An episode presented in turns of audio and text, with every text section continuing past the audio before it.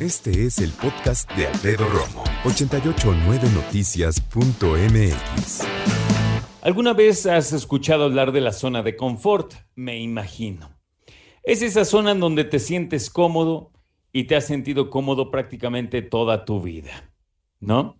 Donde las cosas se mueven poco, donde se requiere un, un esfuerzo mínimo de tu parte, donde tienes una sensación de seguridad plena, donde todo parece favorecerte, pero ¿qué hay de querer salirse de la zona de confort?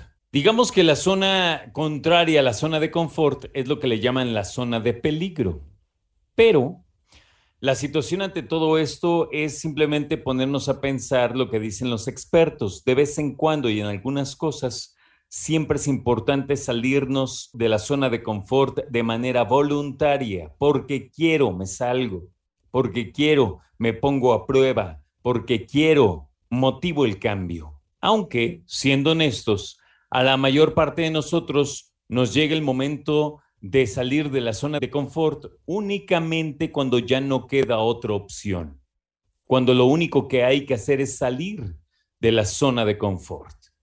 Y ahí entonces la cosa cambia radicalmente, ¿no? Dice por aquí el diario ABC de España, lo bueno de salir de la zona de confort es que aumenta tu confianza en sí mismo o en ti mismo, hace crecer tu motivación, te hace más creativo, mejora tu rendimiento, te prepara ante las dificultades que puedan llegar y te permite desarrollar capacidades cognitivas para ponerte a prueba.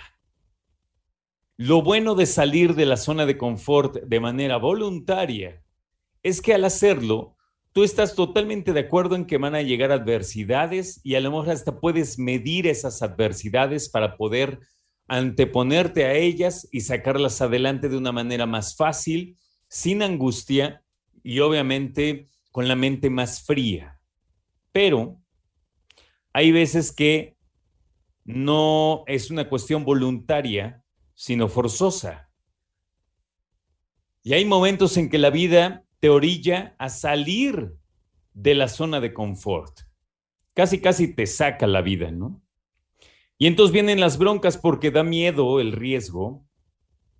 Eh, piensas no solo en lo, no, no piensas en lo que puedes ganar, piensas en lo que estás perdiendo. Sientes una apatía que te evita crecer intelectualmente, también emocionalmente.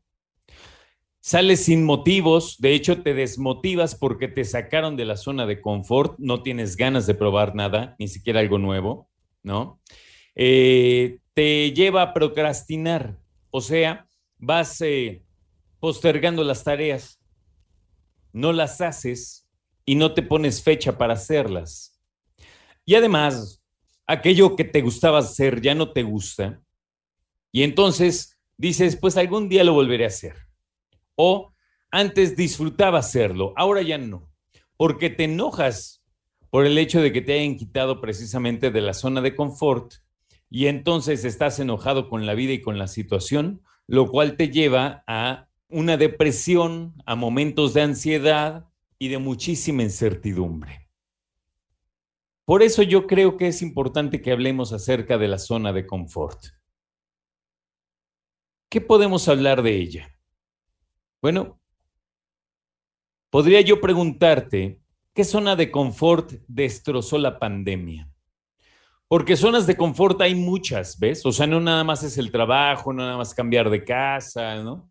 No, la zona de confort generalmente termina siendo suplida por algo que te mantiene muy activo, muy alerta y generalmente también al principio muy preocupado y muy ansioso. Entonces, a lo mejor no perdiste el trabajo, pero a lo mejor sí perdiste algo en la pandemia que te movió tu zona de confort, que te sacudió esa zona de confort.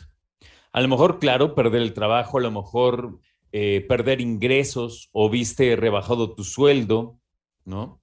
O a lo mejor por ahí Mm, ¿Sabes cuál es buena? Haber perdido prestaciones. De buenas a primeras sabe que señor ya no tiene coche, ¿no? Ya no tiene prestación de coche, ya no tiene servicio de gastos médicos, ya no tiene... Ándale, ahí la cosa está complicada. La zona de confort nos lleva a tener conductas muy establecidas, límites muy claros, ciertos afectos, ¿no? De cosas, de lugares, incluso afectos a ciertas eh, dinámicas. ¿Sabes qué me quitó a mí la pandemia y me sacó de mi zona de confort? Me quitó mi gimnasio. Me quitó mi, gimnasio, mis canchas de tenis, cerró el lugar a donde iba y lamentablemente me movió el tapete muy cañón porque, a ver, sí sigo haciendo ejercicio, pero no me he inscrito a ningún otro club o gimnasio o lo que sea. No quiero, estoy como en negación, o sea, como que digo, pues es que ese no me gusta, es que ese no tiene tenis. Mira, simplemente para encontrar un club que tenga una cancha de tenis es un relajo, ¿no?